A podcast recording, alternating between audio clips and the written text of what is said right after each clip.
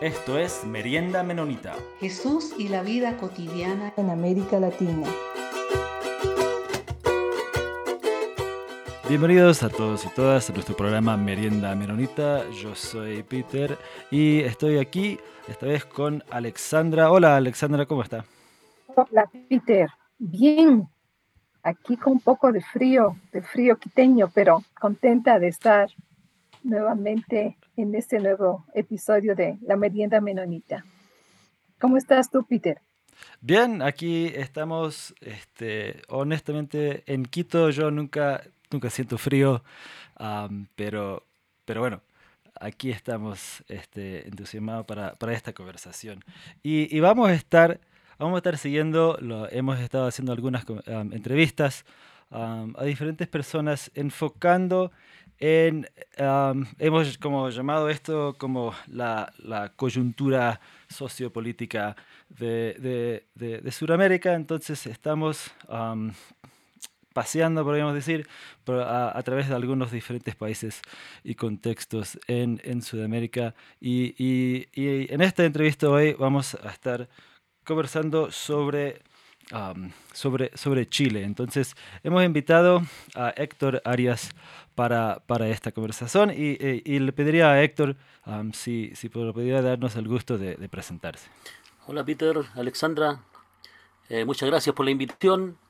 Este, bueno, yo soy chileno, vivo acá a seis horas al sur de Santiago. Santiago de Chile es la capital, en una ciudad importante dentro de lo que es el país eh, Concepción es una zona eh, que es, bastante particular, ¿no?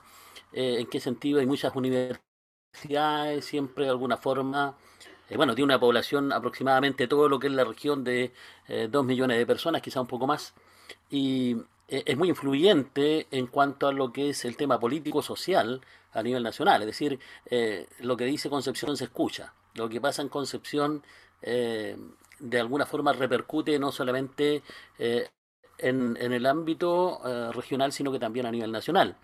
en esta zona, digamos, lo voy a mencionar, han nacido una serie de, de grupos, digamos, de índole ideológico, pero quizá uno de los más conocidos es el movimiento izquierda revolucionario, ya llamado acá el MIR, ya eh, quien es un eh, el cual es un movimiento de que fue muy muy fuerte muy potente en su momento en lo que fue el periodo de, la, de lo que fue el gobierno la dictadura como cada uno quiera llamarle de eh, Augusto Pinochet. Eh, nació acá en una de las universidades justamente una de las universidades más importantes acá de Chile que sería la Universidad de Concepción ya acá se gestaron sus dirigencias etcétera eh, pero también es interesante porque siendo una zona, digamos, de centro izquierda, de izquierda, ha ido evolucionando Concepción. Ya eh, este, ha ido eh, yendo más hacia el centro y llamativamente ha habido alcaldes, aún en una zona, acá muy conocida que es Coronel Lota, personajes que son de la línea centro-derecha. O sea, como te darás cuenta, eh, parece ser que las, ideologías también eh, eh, en algunos sectores van, van muriendo van apareciendo otras que se imponen, porque evidentemente después de un largo periodo en donde el tema del libro mercado se instaló en Chile, hoy día está la señora María, sabe que puede estar en ese mercado y participar de ese mercado y, vender y, progresar, etc. O sea, se metió en el ADN del de la, de la gente aún de la más sencilla. Acá te voy a contar una anécdota muy breve y rápido porque sé que el tiempo es breve.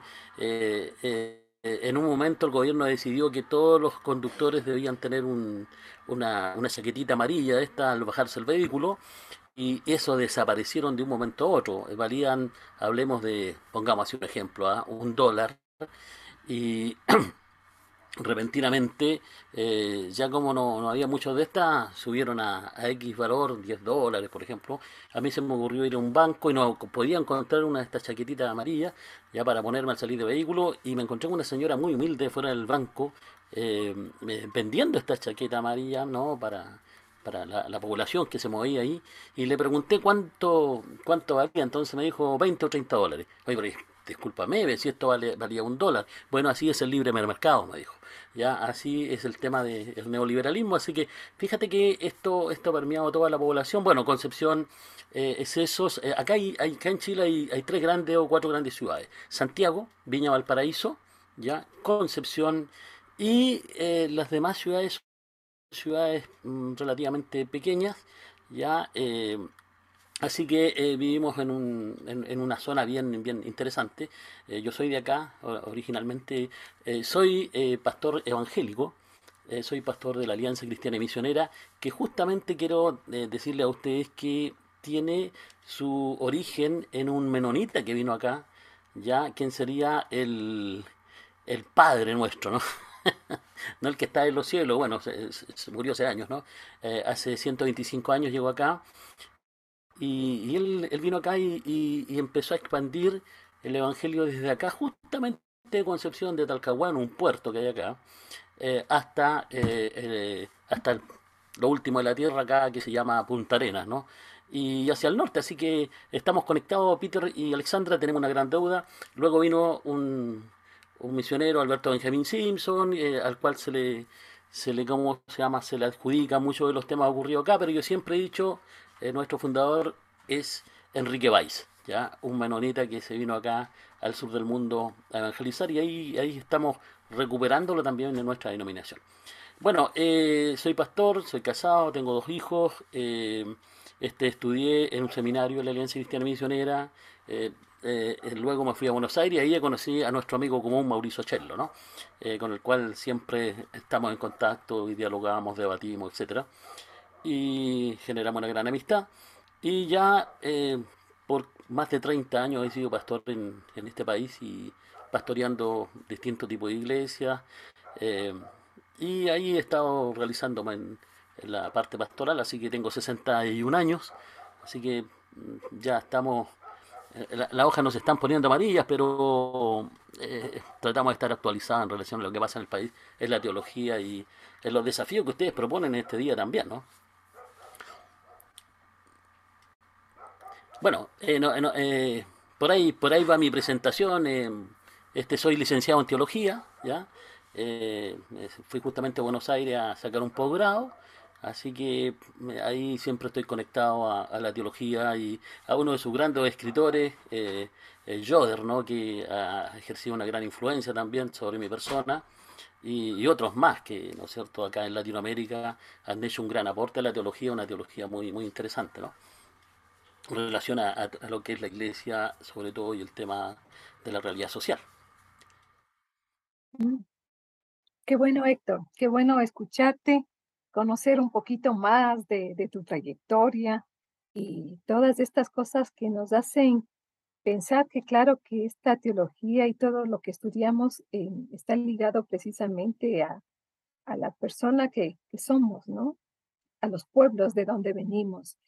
Y precisamente pensando en eso, Chile ha sido siempre como el abanderado en América Latina de que el, sistema neoliberal funcionó.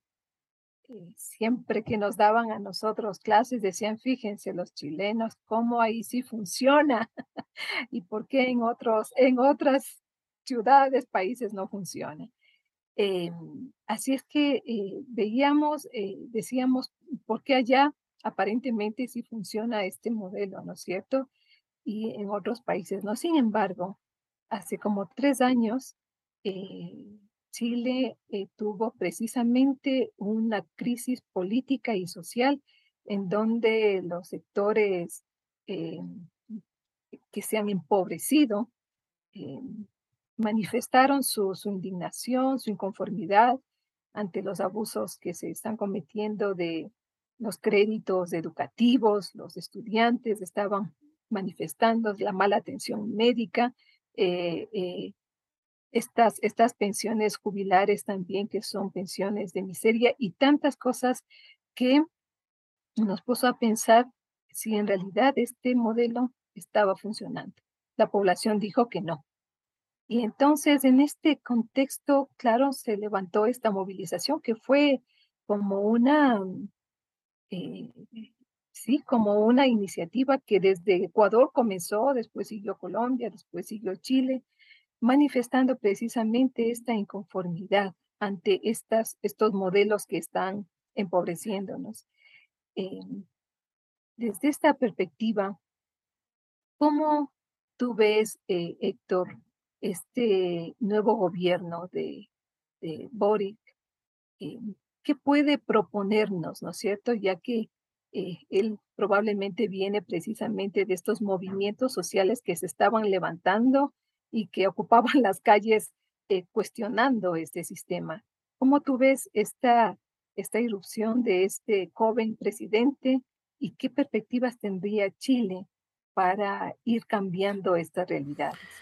Bueno, eh, Chile es un país pequeño, ¿ah? es muy extenso. Si tú te das cuenta, lo miras en el mapa, es una cosa impresionantemente larga, ¿no? Eh, un país bastante tradicional, ¿ya? Eh, muy tradicional. El tema de la cordillera, el mar, el desierto, eh, nos, nos, encerró durante muchos años. Y evidentemente cuando se hace algunas comparaciones en relación a lo que era Chile por los años 60, a, a lo que llegó a ser, ¿no? Eh, antes de que se produjera todo este, el estallido social que se llama acá, ¿no? Que no solamente se produjo acá, se, produjo en varios países también. Eh, uno, uno compara el desarrollo, evidentemente eh, hay un desarrollo, hay un desarrollo social. Este, acá, por ejemplo, que alguien llegase a la universidad, que hijos de gente humilde pudiera llegar a ser un profesional, era una cuestión muy, muy poco posible, estamos hablando de los años 40, 50, por ahí era, era, era, era muy elitista el tema de la educación, pero nos encontramos que hoy día eh, el, el, tema eh, hoy es, muchos chicos son universitarios, acceden a la universidad. Eh, evidentemente el, el, el, el, modelo, yo diría que en general aportó al desarrollo de las personas, ya eh, de, este, de, y, eso se reconoce en Chile, o sea, hay que reconocer que el modelo neoliberal, eh, con todos los cuestionamientos que uno puede hacerle, eh, permitió el desarrollo país. Yo, yo conozco el país de Arica Punta Arenas, te digo de Arica Punta Arenas, como fui dirigente nacional de esta denominación, recorrí todo el país y uno puede, pudo ver y pude ver progreso. Progreso en el sentido de colegios bien plantados, este, eh, una serie de, de, posibilidades que la gente tenía de educarse. En fin, en general eh, el, modelo trajo, trajo, trajo, digámoslo así, un grado de abundancia, ¿no? Pero en ese tema, en ese proceso también hubo gente que empezó a quedar atrás. ¿Ya?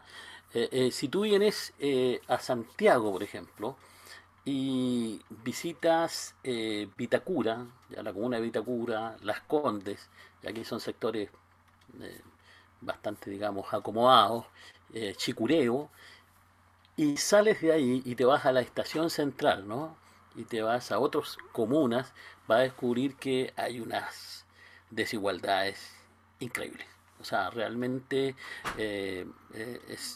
por un lado hubo progreso, pero también por otro lado eh, emergió esta desigualdad muy, muy marcada. ¿no? Eso, eso es algo que se nota mucho en Santiago. Tú te vienes acá a Concepción. Y acá Concepción, por ser eh, eh, tener las características que les mencionaba, tú puedes encontrar sectores muy acomodados, muy cercanos a sectores con menos recursos, la gente con menos recursos, más precarios, ¿no? Y conviven bien, conviven bien, no, no hay mucho lío pero sí eh, eh, en estos eh, últimos 20 años creo que así es que una cosa hay que verla bien, ¿ah? porque por un lado hay esta desigualdad, pero por otro lado la gente que de menos recursos tiene acceso a una serie de, de, temas que antiguamente no tenía, todo lo que es la tecnología, los medios. Acá te puedes encontrar con alguien muy humilde con una tablet que les cuesta una cantidad de recursos impresionante con celulares, este, este que tengo yo es la nada misma, y la gente accede, este, se dieron cuenta que con trabajo, con esfuerzo y endeudamiento, que es el gran problema también. No, no sé si estoy equivocado, pero leyendo un artículo hace eh, un par de años atrás, cada chileno tenía una deuda, digamos, como de 3, 4 millones de pesos. Ya, yo no lo tengo, gracias a Dios, pero este, eh, no, no, hablemos de 4 mil dólares, quizá un poco más, eh, por cabeza. Entonces, eh, este, a ver, ¿qué, empezó a suceder? Que acá en Chile empezó a producirse esta, este desencanto porque estas aspiraciones de tener mejor educación, un mejor nivel social. Mira, yo vivo acá en un lugar que se llama San Pedro. Acá hay un lugar cerquita que yo lo conocí cuando era adolescente, joven. ¿ya?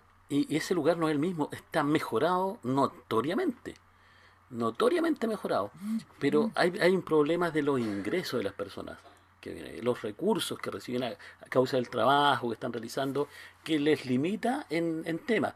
El, eh, eh, a ver, yo pienso que acá faltó solidaridad, que la gente que tiene se diera cuenta, los empresarios pudieran eh, tener un poquito más de equidad en relación al tema de los sueldos, ¿ya? Y eso eh, empezó a provocar una disconformidad en la gente.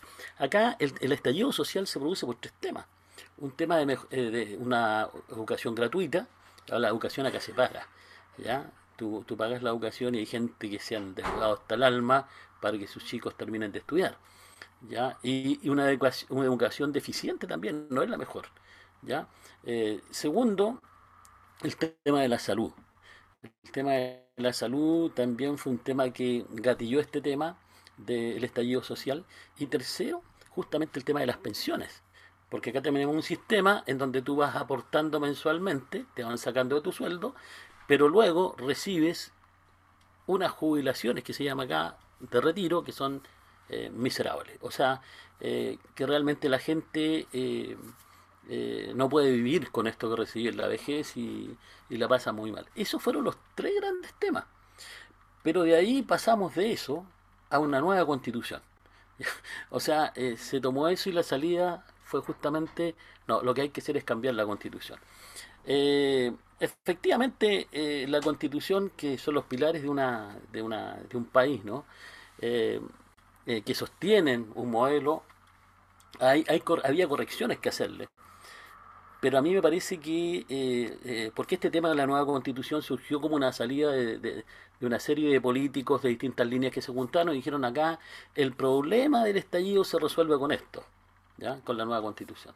Y la verdad que fue algo horrible, porque la cantidad de millones que se invirtieron en una constitución que hoy día anda a votar en la calle, ya que no sirve ni para hacer fuego, ya con personajes que se instalaron ahí que lo menos que tuvieron es capacidad de armar algo más o menos decente, ya eh, desencantó a la gente y hoy día estamos metidos en un tema de si hay que crear un, nuevo espacio para elegir nuevos constituyentes, que se escriba una nueva constitución. Hay otros que dicen, bueno, esto, esto no fue, así que seguimos con la antigua, así que estamos en un proceso bien complejo igual. Eh, yo en mi, en mi apreciación eh, eh, considero que la gente lo que estaba pidiendo era mejoramiento en estas tres cosas. No necesariamente cambiar a, una, a tener una nueva constitución. Quiere mejor salud, quiere que la educación sea eh, una, una, una, educación pública, no pagada, porque hay gente que no puede pagar la educación. Ya hay países como Argentina en donde la educación es gratuita, ya no sé cómo le ha ido, algunos dicen que bueno o mala, bueno, es un tema de ellos, y lo tercero son las jubilaciones. La población chilena se está envejeciendo, eh, como muchas, en muchos lugares, y acá hay gente que la, pasa muy mal. Eh, estamos complicados. Cuando tú me preguntas sobre el nuevo presidente, había muchas expectativas, muchas expectativas. Que, lo que pasa es que también ahí está la ilusión de la gente, porque a veces la gente piensa que un país puede cambiar de un día para otro y eso no es así. ¿No? Así, digamos, eh, se esperaba que con la llegada de Boris y, eh, eh, íbamos a pasar del infierno al cielo.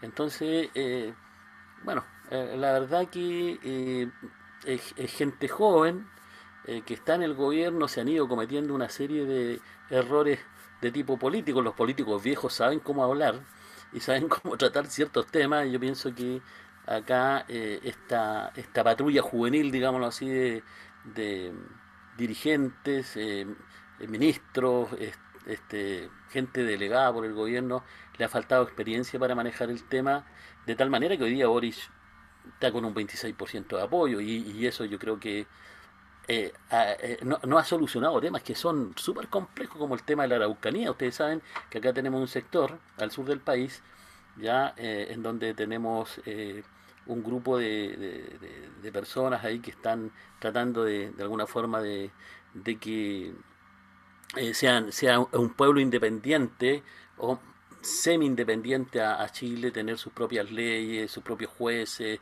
etcétera, etcétera, y está metido ahí el pueblo mapuche, que yo, yo conviví con ellos, compartí mucho con el pueblo mapuche, gente muy buena, eh, gente muy honorable, gente con la cual tú no necesitas firmar un papel.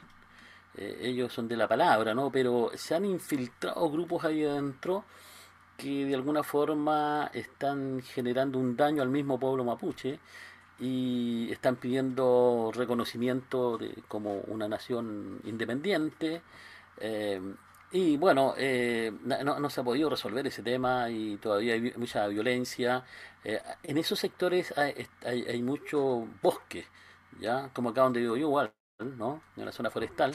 Entonces también han venido las, grandes empresas, han barrido con los bosques eh, eh, de manera indiscriminada y, también eso ha provocado mucho, mucho daño a lo que son esas zonas, que yo entiendo eso, yo lo entiendo perfectamente de por qué la protesta de algunos sectores ahí. Pero es, una zona que el, presidente todavía no va a ese lugar.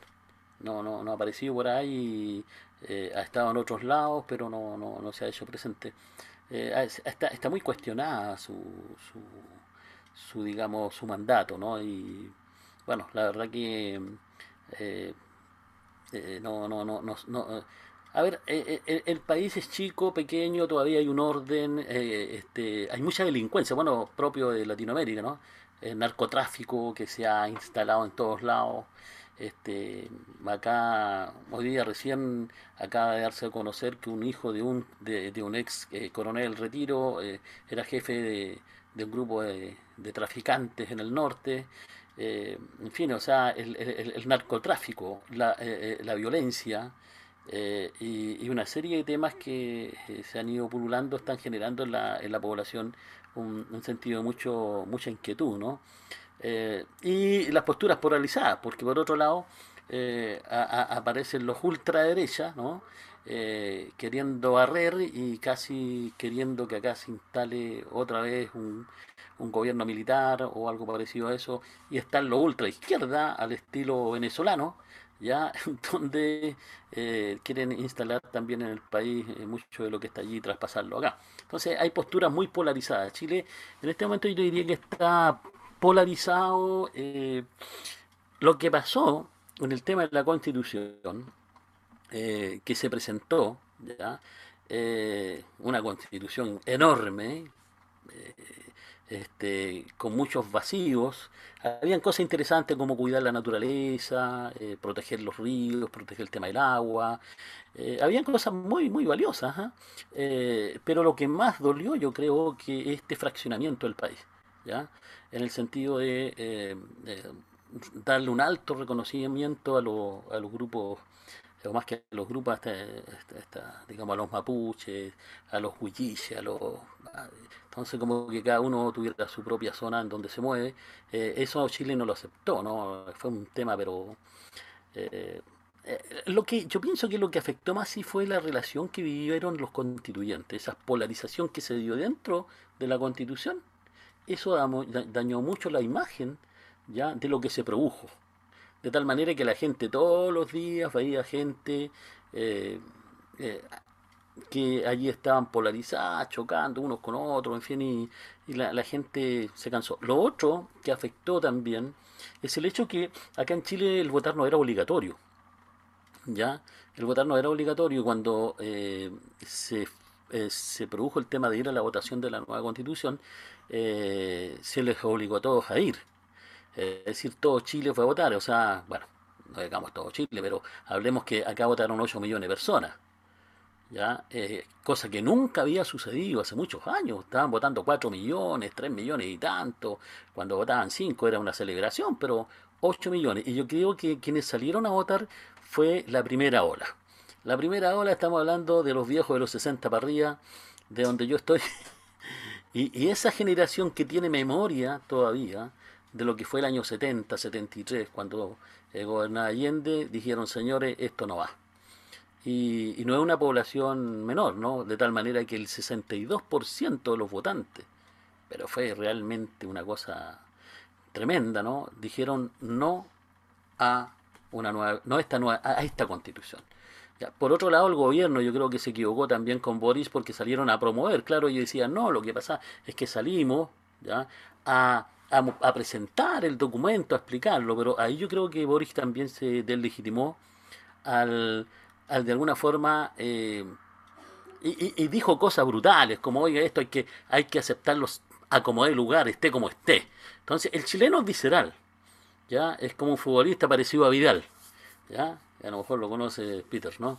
Es visceral, pero también llega un segundo momento en que el chileno dice, oye, ¿sabes que la estamos embarrando? Paremos esta cuestión. Y yo pienso que ese 62% dijo, ¿sabe que Primero, eh, no queremos esta constitución, eh, segundo, no nos representa para nada. Tercera, surge de un grupo de personas que están altamente polarizadas. Eh, este, hay temas que no nos gustan. Chile todavía es conservador en, en algunos temas, como el tema del aborto. Eh, pensemos que acá en Chile la presencia evangélica no es menor, ¿ah? es, alta, digamos. aun cuando no todos los evangélicos tienen la misma idea sobre el tema del aborto, sobre el tema de estos grupos, ¿no es cierto? digamos, LGTB, no sé cómo se llaman, eh, tienen mirada distinta, pero la mayoría en general, la masa evangélica, eh, se opone abiertamente a esto. Producto de esto también eh, están apareciendo algunos partidos políticos evangélicos y ahí podemos hablar sobre eso. No sé, por lo menos la parte social a mí me parece que Chile hoy día está caminando por un camino en donde las tensiones se mantienen, donde el gran tema es si se va a elaborar una nueva constitución o no. El presidente dice sí, porque esa fue una orden que Chile dio, y la verdad es que Chile no la dio esa orden. Esa orden vino, más que nada, eso vino de un grupo de políticos ya que se reunieron y, plantearon el tema y se hizo, pero nunca se votó por tener una nueva constitución que guarde.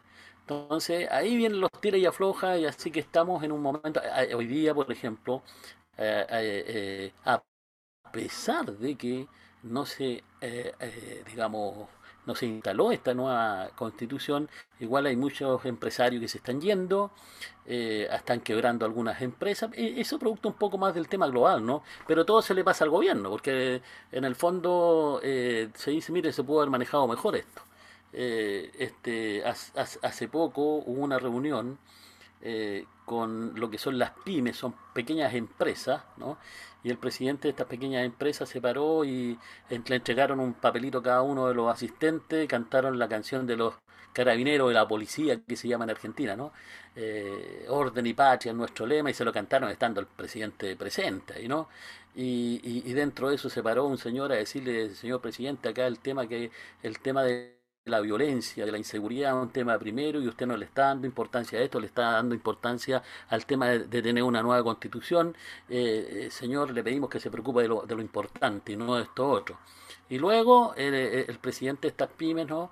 Eh, que es un hombre de más de 90 años, dijo, ahora pónganse en pie todo lo que creen que la... Así que le dieron un golpe en la cara terrible que todavía se está, se está digamos, comentando. Y por otro lado, se está comentando también la reacción del presidente Boris, que evidentemente reaccionó fuertemente frente a, un planteamiento que le hizo alguien allí de la Asamblea y, llamó a, que se le respetara, ¿no? Y ahí aparecen todo el tema que él anteriormente eh, poco respetaba a los carabineros, eh, aparece todo el pasado, el historial de un personaje. ¿sí? La verdad es cuando ahí te, das cuenta que eh, tus a ver, tu pasado te condena muchas veces, ¿no? Y, Boris, en, relación a Carabinero, en relación a tema país, decía un tema económico. Por ejemplo, él se opuso, eh, eh, él se opuso, eh, no, él, él, favoreció mucho el tema de un retiro que hubo acá, ¿ya? En, vista de la pandemia, ustedes saben, no sé cómo lo hicieron en otros países, pero acá la gente sacó el 10% de su jubilación.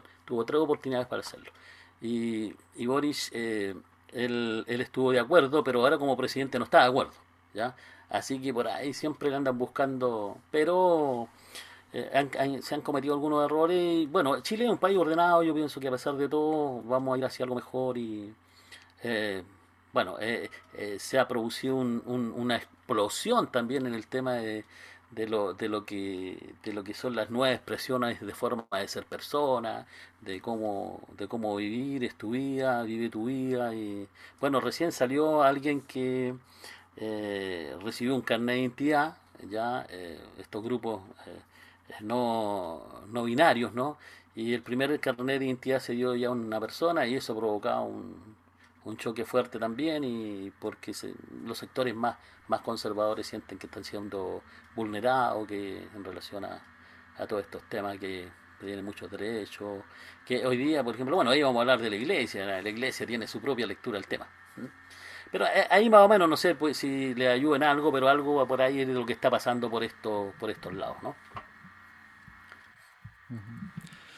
Héctor, y entonces, quizá regresando un poquito a, este tema de, de, de, la, de la Constitución, entonces, evidentemente, la eh, mayoría, eh, bueno, como ahorita he dicho, la mayoría de la población de, de Chile no, no, le no, le interesó mucho esta constitución en, en particular, que lo que habías mencionado.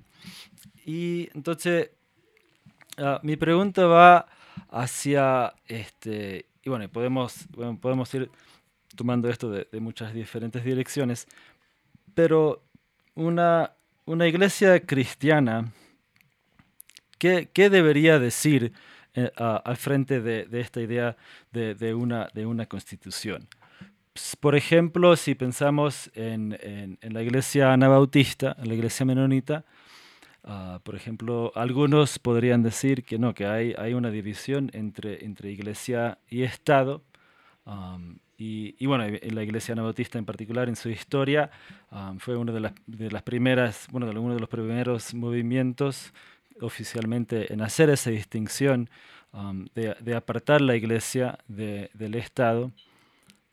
pero a la vez también hemos escuchado en este programa sobre las diferentes realidades donde, donde la, iglesia debería um, tener un, un evangelio um, integral, para citar a, nuestro querido amigo ecuatoriano René Padilla, y, ese evangelio integral abarca a toda la persona en todos sus en, lo social, en lo político, en lo económico, y además de lo espiritual.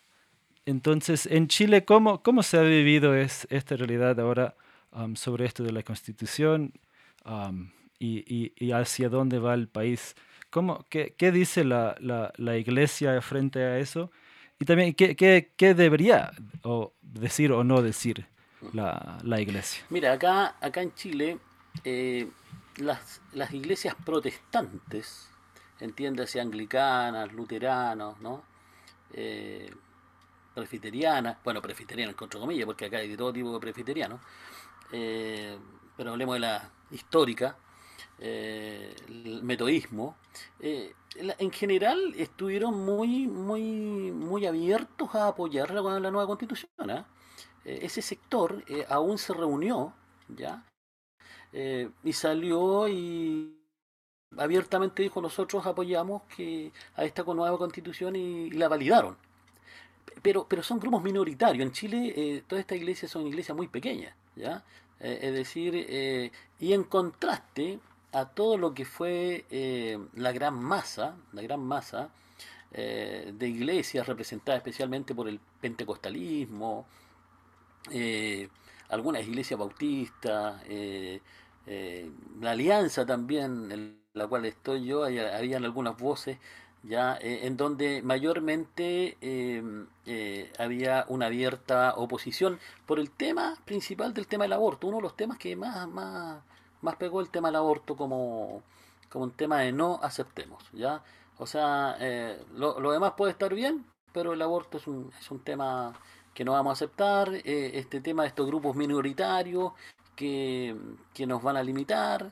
Eh, este, hay un tema relacionado con la educación de los hijos también, en donde el tema educativo, eh, la iglesia evangélica, la mayoritaria, digamos, está sintiendo que se le está arrebatando el tema de la educación de los chicos, eh, en el tema, el tema digamos, de los colegios, en donde lo, los chicos están siendo formados. Entonces, eh, acá hay movimientos como a mi hijo lo educo yo, en fin. Así que yo diría que la gran masa de la iglesia evangélica, la gran mayoría de la iglesia evangélica, creo que votó eh, eh, diciendo no a la constitución.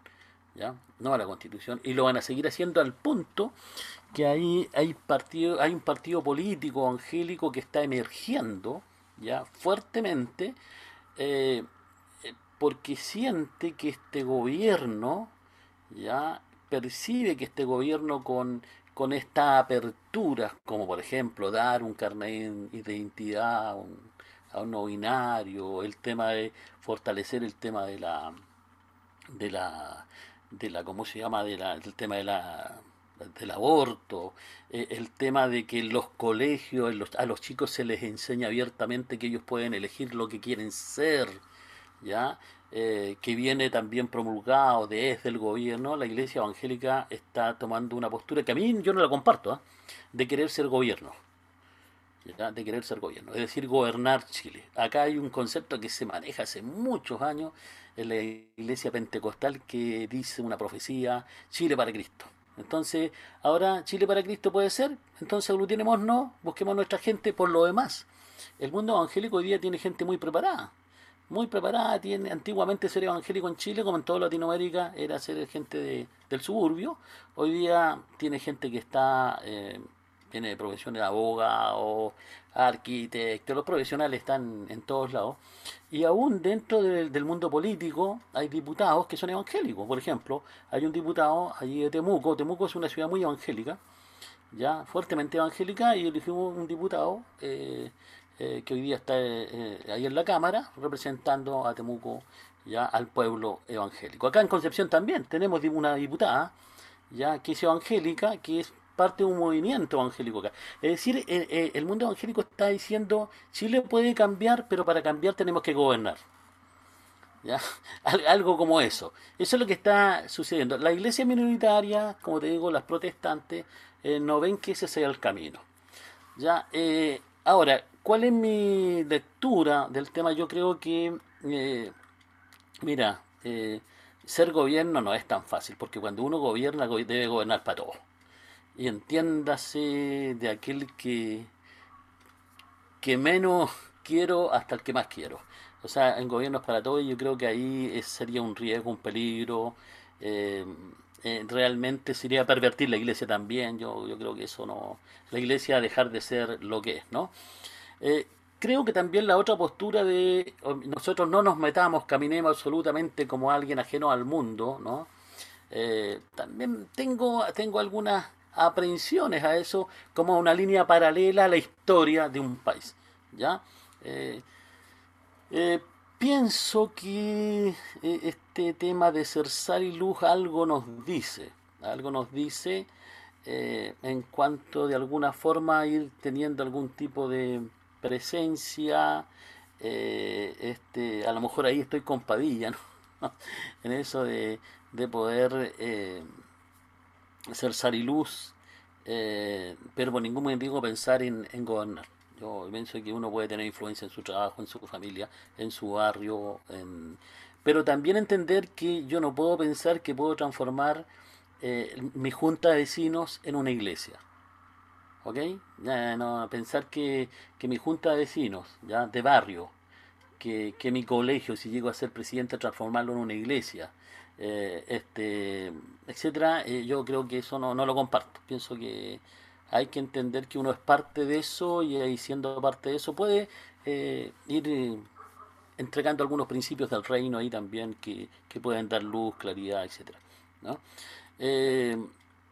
Yo, yo, yo tengo la percepción, te reitero, esta, esta, esta, un, un- hay, hay grupos pro gobierno que les gusta este tema, que les da lo mismo uno u otro tema y acá está otro que, que quieren gobernar. Que a mí me parece que uno debe ser parte de, somos parte del mundo, eh, estamos aquí, eh, debemos ir dando señales de, ese reino en lo cotidiano, en lo diario, eh, y donde el Señor nos vaya poniendo ahí, tener, como te diga, una influencia.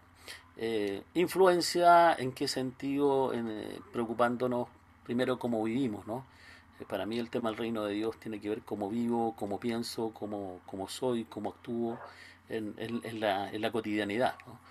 Y por otro lado, eh, bueno, si, si la gente te da algún tipo de reconocimiento ahí, bien, eh, tomar esos lugares, pero no, no, digamos, transformar en iglesia lo que no es iglesia, pues, o sea, eh, querer que, que, Chile sea una iglesia me parece más, una locura, un absurdo realmente, no, no, no, no lo comparto.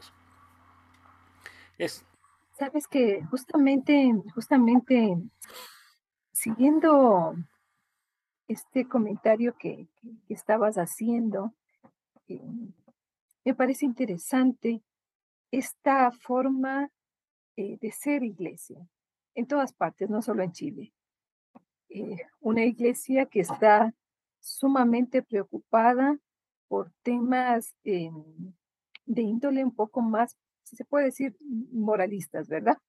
El tema del aborto, el tema de, eh, de estos grupos mm, LGBTQ más. Em, y pensaba en cuál es la importancia que la iglesia da a la defensa y a la práctica de la justicia de la justicia eh, eh, que tiene que ver eh, precisamente con tomar conciencia de lo que vos decías antes, ¿no? Estas enormes desigualdades que hay entre un sector y otro sector. ¿Por qué la iglesia quizás hace un poco más de énfasis en, en lo uno y no en lo otro? Lo otro, que es la práctica de la justicia y de la paz, tiene que ver también con dar eh, esto que, queremos, creo que todos los pueblos, una vida más digna, eh, una vida más humana. Entonces a veces hacemos como, como iglesias énfasis en, esto y me parece que la, la, propuesta de Jesús del reino de Dios que estamos hablando eh, hizo precisamente, enfocó su ministerio, su predicación en una propuesta de buscar la justicia, de seguir la justicia y como consecuencia la paz. Eso ayuda entonces a que los pueblos precisamente eh, vivan con una paz más, más duradera y con un, respeto a la vida, con menos violencia.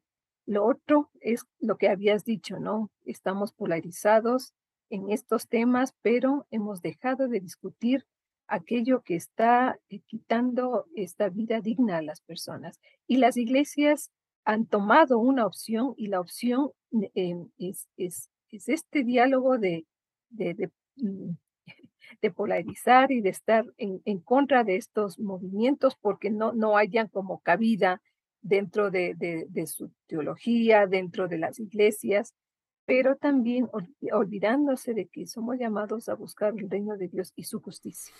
Sí, eh, estoy bastante de acuerdo contigo, ¿no? Eh, hay, hay un texto en el Antiguo Testamento que a mí me cambió la vida, ¿no? Que es el libro de Deuteronomio.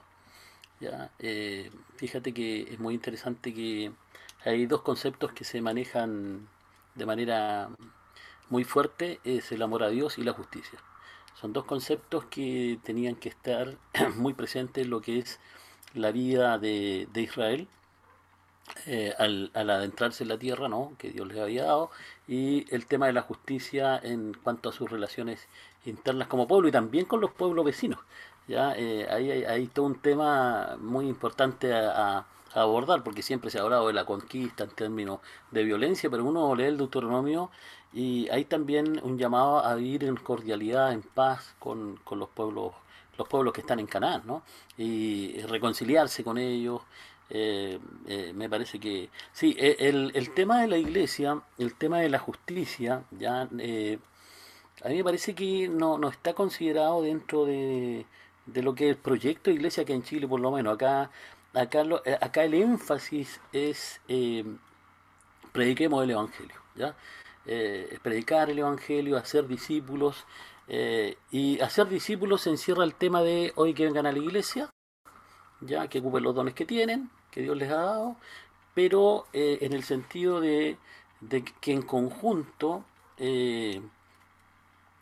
proclamemos y vivamos la justicia en, en, los lugares donde estamos es un, tema muy ausente. Eh, lo que pasa, lo que pasa también que acá en Chile, eh, el tema de abrazar la justicia en algún momento por parte de algunas iglesias eh, se entendió como adherir a las ideologías, esencialmente de izquierda. ¿ya? Acá hubo iglesias en, en la época de, Allende, del gobierno militar, que vieron que la salida a la injusticia que se estaba viendo era adherir ideológicamente a, lo que son las líneas las líneas de izquierda, ¿no? al Partido Comunista, al Partido Socialista, y, hubo una confusión que no ayudó, eh, no ayudó a, ir por un camino, yo diría, distinto a esto, que un camino, un camino donde te pegan de los dos lados, ¿no? Eh, eh, porque de los dos lados esperan identidad, identificación. Y sí, yo, yo entiendo justamente que la justicia no solamente tiene que ver con un tema del, derecho a la vida, sino a vivir dignamente, eh, a, respetar la vida del otro, entender que el otro es mi hermano. Ya un día estaba con uno de mis hijos, estábamos en casa y estaba, era chiquito, estaba mirando por la ventana eh, y estaba viendo una serie de cercos que nos separan de, del vecino, ¿no? Que, pasa en todos lados, ¿no? El cerquito inmediatamente, en vez de dejar abierto. Y me, decía, y me dijo, me dijo, mira, al pensar de que todos los que están ahí enfrente, estas personas son nuestros hermanos, porque tenemos una raíz común. Ese gran concepto teológico, ¿no? Que, que venimos de una común raíz. Eh, entonces, cuando yo veo a mi hermano que está sufriendo, una desigualdad social, desigualdad de trato, ¿no? Eh, una, una, injusticia en el tema de que tiene que trabajar como animal para alimentar a sus hijos y no da, eh, un tema de una explotación de espacios, ¿no? Eh, de manera brutal, de, de, de, robar, ¿no? quitar, negociar de manera brutal con gente que no le queda otra que vender su propiedad, su tierrecita que tienen. A mí me parece que el Evangelio tiene que ver con todo, todo eso. Tiene que ver con todo lo que es eh, esos temas. Y nosotros lo hemos reducido el Evangelio el tema de ven a Cristo, meter en la iglesia y ser feliz. ¿Ya? Y ahí yo pienso que se ha perdido la belleza. Eh, mira el tema ecológico, por ejemplo. Qué, qué, terrible que hayan tenido que aparecer grupos ecologistas, o bueno, gracias a Dios que aparecieron, ¿no? A, defender, porque de algún lado Dios, eh, o sea, Dios no solamente trabaja con la iglesia, trabaja con otros grupos afuera también que no son iglesia en el sentido de concepto de iglesia que tenemos nosotros, ¿no? Ser miembro de la iglesia con la Biblia bajo el brazo. Dios, Dios sigue trabajando fuera de nuestro reducto en que nos hemos encerrado a, a, cantar y, a exaltar a Dios. Dios sigue moviendo grupos de manera increíble, ¿ya? Este, bueno, eso está en la Biblia también, ¿no? Está en la Biblia también, así que hay, muchos ejemplos de ese tipo. Eh, pero eh, estos grupos ecológicos, ¿no? Eh, que nosotros debimos haber sido los primeros en, decir, oye, paremos un poquito. Yo recuerdo hace años, le di un, atrás le di un libro de, Francis Schaeffer, ¿no? que escribía sobre este tema, los años setenta y tanto, y uno parecía una locura, eh, pero a esa altura, si hubiésemos tomado más en serio este tema, eh, hubiésemos cuidado más nuestros lagos, eh, hubiésemos cuidado más la creación, plantar arbolitos, ojo, acá se está devastando, eh, entonces e, el Evangelio de justicia tiene que ver con todo, no, no, no simplemente con el hecho de que Cristo murió, tomó nuestro lugar, llevó nuestras culpas, nuestros pecados y nos salvó. Tiene que ver con todo lo que viene después y la iglesia ahí me parece que acá en Chile en algunos casos se ha polarizado. Fíjate que durante el gobierno militar hubo eh, denominación evangélica que ya que la iglesia católica se distanció de, de Pinochet la iglesia evangélica vino a legitimar ya eh, el gobierno de Pinochet. ¿ya? Eh, ahí tenemos una polarización, po. ahí tenemos una polarización. Eh, mientras otros andaban con las armas, ¿ya? eh, ahí eh, y, ocultando a, a, los, a, los, a los que velaban por, por la justicia que ellos entendían cómo iba a ser, estaban los otros. Así que eh, en Chile hemos vivido esta politización que no nos ha ayudado, porque también hay que reconocer que hay poca reflexión sobre el tema, poca reflexión bíblico-teológica y este posturas, ¿no? Como que el gobierno que está puesto es de Dios y el Señor lo puso, así que bueno, hay que aguantar todo lo que se diga, todo lo que se haga, todo lo que suceda y ahí por ahí esas posturas también eh, no, no, ayudan, ¿no? Eh, y a mí me parece que hay un tema que tiene que ver mucho con el tema de qué, qué es realmente ser cristiano, qué iglesia, hay que volver a, reexaminar esos temas para, para vivir eh, en justicia y, vivir como iglesia la justicia de Dios también de manera más, más, apropiada, más, más en, el, en, la ruta. Sobre el tema de la paz, evidentemente, mira, eh, donde no hay justicia no hay paz. o sea, por eso para la iglesia eh, el tema de la justicia debe ser algo relevante. Donde no hay justicia no hay paz. Y bueno, eso el Evangelio lo plantea, ¿no? Dios, Dios en su amor infinito, ¿no? Envía a Jesús, se hace justicia en la persona de Jesús. Y por eso hay paz. Entonces, eh, acá nosotros estamos en, eh, eh, en, un escenario complejo, porque cuando tú hablas de justicia, acá, inmediatamente al, al, cristiano común y corriente le aparece el tema o soy de Pinochet o soy de Allende, ya o soy de izquierda o soy de derecha, entonces hay una cuestión que un poquito depurarse, oye, no, no hace falta meternos a una ducha eh, con agua fría y, depurar todos esos temas que se nos han ido, han ido impregnando y empezar a, dejar que el Evangelio ¿no? Eh, se instale en nuestra vida. Evidentemente, eh, la justicia no solamente tiene que ver con pararse en una esquina a predicar, que una persona se arrepiente, tiene que ver con con las cosas que están sucediendo de manera cotidiana. ¿no? Alguien está corriendo el cerco un poquito más allá, oiga, pero conversemos. ¿Por qué está corriendo el cerco un poquito más allá? O sea, eh, este, oye, votemos los cercos y, compartamos. O sea, eh, eso, mira, fíjate que en, Chile las iglesias eh, el tema de hacer bien es algo que se está recuperando. ¿Ah? hay, hay muchas iglesias que hoy día están entendiendo que el hacer bien es parte de lo que es el Evangelio. El hacer bien estoy diciendo, ¿ya? Estamos pensando en los necesitados, los pobres, en los chicos de la calle, en las iglesias, como que... Pero esa es la generación joven, la generación de los chicos que han estado egresando de la universidad y que tienen una conciencia social eh, mayor que la, que la que tuvimos nosotros, que, fuimos formados más que nada, cree en Cristo, se salva y se acabó. La gente joven me parece que tiene una, una perspectiva muy interesante y en los cuales hay que trabajar también para, para que no pierdan esa perspectiva. Eh, este, así que más o menos por ahí eh, veo el tema, ¿no? Héctor, uh, muchísimas gracias por, por, esta conversación y, seguramente podríamos este, seguir mucho más de largo uh, porque sí, ha, ha, presentado algunos temas muy interesantes y también um, algunos retos muy interesantes para, para nuestras comunidades de, de fe también. Entonces, um, Héctor, uh, muchas gracias. Alexandra, ¿algo más para cerrar?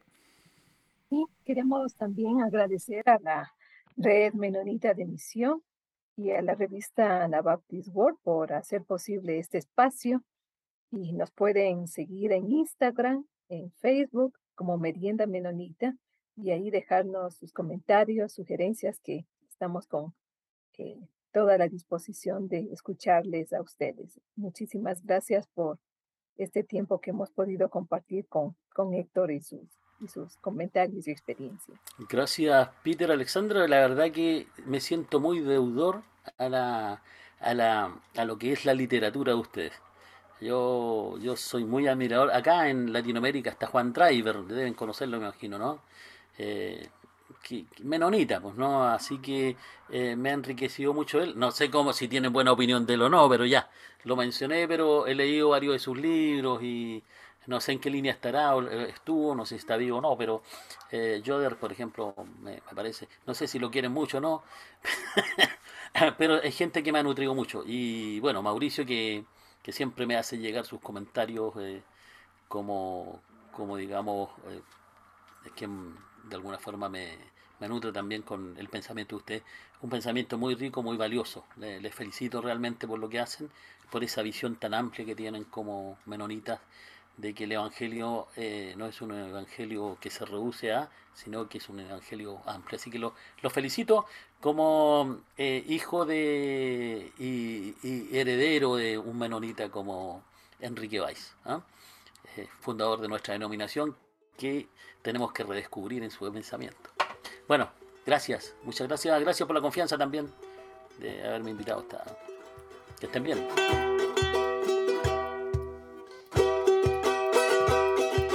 Comentarios vertidos en este programa no representan necesariamente la opinión de Merienda Menonita, la Red Menonita de Misión o Anabaptist World.